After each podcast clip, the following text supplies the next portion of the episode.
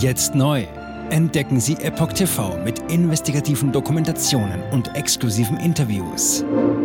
EpochTV.de Willkommen zum Epoch Times Podcast mit dem Thema Corona-Aufarbeitung. So hätte eine ehrliche Impfberatung ablaufen können. Ein Gastkommentar von Bastian Barauka vom 5. September 2023. Milliarden von Menschen haben sich gegen Covid-19 mit verschiedenen neuartigen und schnell zugelassenen Präparaten impfen lassen. Ärzte müssen vor der Impfung umfassend über Wirksamkeit und Sicherheit des Impfstoffes aufklären. Was das bedeutet, macht Epoch Times Gastautor Bastian Barauka in einem fiktiven Impfgespräch deutlich.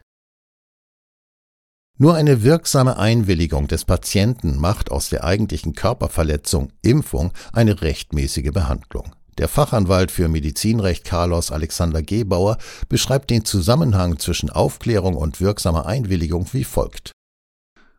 Die Beweislast für eine ordnungsgemäße Aufklärung liegt voll beim Arzt. Wenn die Aufklärung nicht ordnungsgemäß war, dann ergibt sich daraus die rechtliche Konsequenz, dass die Einwilligung rechtlich unwirksam ist. Dann haben wir hier eine rechtswidrige Körperverletzung. Zitat Ende. Die Covid-19-Impfstoffe wurden von Anfang an als sicher und wirksam propagiert. Gesundheitsminister Lauterbach behauptete sogar mehrmals, die Impfungen seien nebenwirkungsfrei. Eine aktuelle juristische Abhandlung über die Einwilligung zur Injektion von mRNA-Präparaten formuliert die enormen rechtlichen Schwierigkeiten aufgrund unklarer Wirksamkeits- und Sicherheitsprofile. Gebauer formuliert den Konflikt zwischen propagierter Sicherheit und der Faktenlage aufgrund der Zulassungsstudien. Das Problem bei behandelnden Ärzten wie auch den Medien dürfte also gewesen sein, dass sie eine Sicherheit der Impfstoffe behauptet haben, die sie selbst gar nicht beurteilen konnten. Zitat Ende. Gestützt wird diese Ansicht durch die Erkenntnisse einer Professorengruppe, die seit anderthalb Jahren versucht zu erfahren, wie das Paul-Ehrlich-Institut die Sicherheit der Impfstoffe prüft. Dabei wurde klar, dass nur ein geringer Teil der Parameter der mRNA-Präparate geprüft wird. Folgend lesen Sie den Entwurf eines fiktiven, ehrlichen Aufklärungsgesprächs, welcher die enorme Unsicherheit bezüglich Sicherheit und Wirksamkeit der mRNA-Präparate darlegt. Zitat Arzt bei Covid-19 handelt es sich um eine Atemwegserkrankung, deren Infektionssterblichkeitsrate der Grippe ähnelt und die für Menschen ohne schwere Vorerkrankungen nur in seltenen Fällen zu schweren Verläufen oder dem Tod führen kann. Sie ist klinisch nicht von anderen grippalen Effekten zu unterscheiden und hat im Jahr 2020 keine Übersterblichkeit in Deutschland hervorgerufen.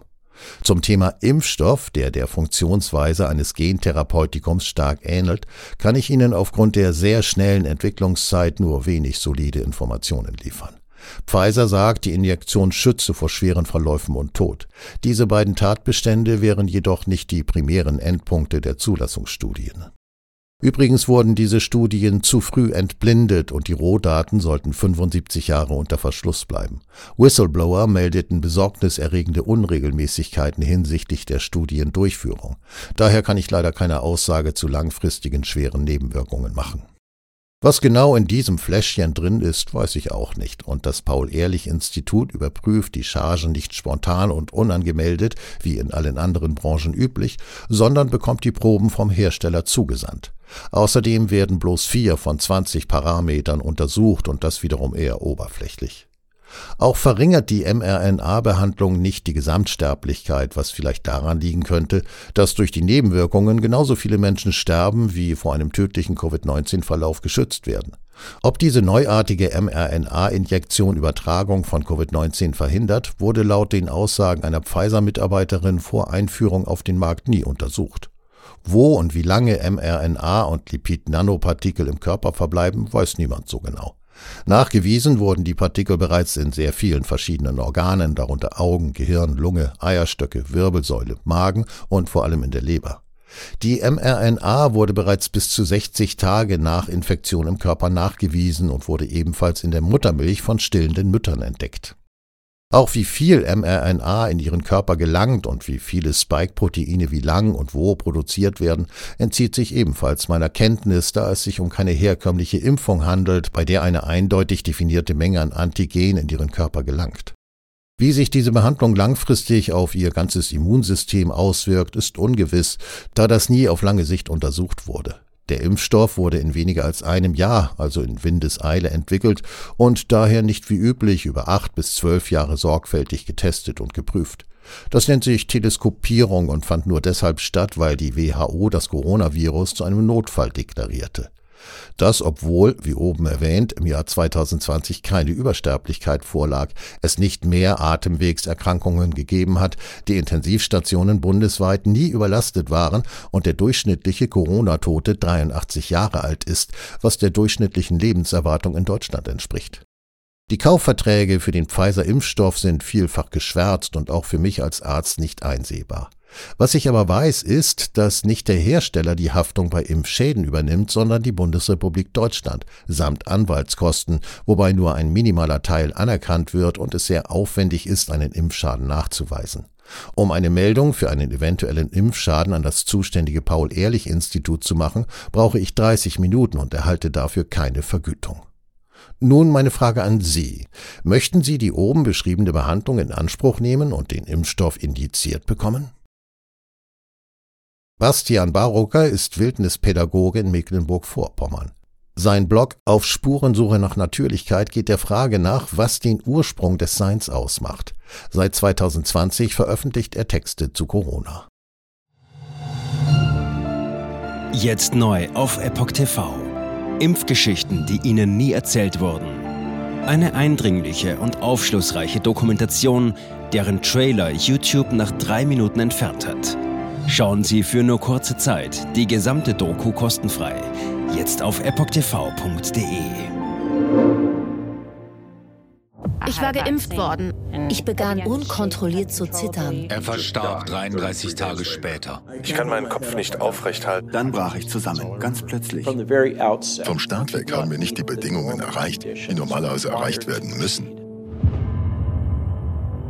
Es handelt sich um eine Tragödie von beispiellosem Ausmaß. Aber die Bundesregierung und Behörden tun so, als sei alles in bester Ordnung. Wir suchten ein nahegelegenes Krankenhaus auf. Sie behandelten sie, als sei sie verrückt. Ich sehe das als einen ernsten Kampf, den Zusammenbruch der bürokratischen Strukturen zu korrigieren. Ich glaube, viele Menschen wissen auch gar nicht, dass sie einen Impfschaden haben. Umfassende Datensätze, die zeigen, dass wir einen Anstieg der Fehlgeburten um nahezu 300 Prozent ausgehend von ihren eigenen Daten hätte Pfizer 2021 vom Markt genommen werden müssen. 300 Prozent bei Krebserkrankungen. Acht Seiten lang Krankheiten, die direkt mit dem Impfstoff in Verbindung gebracht werden. Eine Reihe diverser unerklärter Symptome. Und sie nahmen um mehr als 1000 Prozent zu. Mehr als 1000. Der Arzt weiß nicht, um was es sich handelt und wie er es behandeln soll. Es ist der Hammer, was die für Psychospielchen mit einem spielen. Sie tut nur so, das sind Falschinformationen. Praktisch keine Hoffnung auf Gerechtigkeit. Erkennt man es nicht, sieht man nicht die Notwendigkeit. Insofern war es ziemlich offensichtlich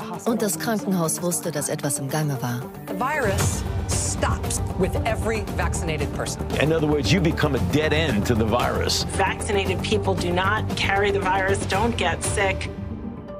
Wie hätte ich ahnen sollen, dass es das letzte Gespräch mit meinem Sohn sein würde? Sie wissen bis ins kleinste Detail, was da vor sich geht. All das kennen sie. Und dennoch eilt niemand der Wahrheit zu Hilfe. Die verborgene Krise. Impfgeschichten, die Ihnen nie erzählt wurden. Eine Originaldokumentation von Epoch Times. Jetzt kostenfrei auf verborgenekrise.de ansehen. Aufgrund von Zensur ist diese bedeutende Dokumentation nicht über die sozialen Medien teilbar. Leiten Sie diesen Link an Freunde und Bekannte weiter und tragen Sie so die Botschaft dieser mutigen Menschen in die Welt.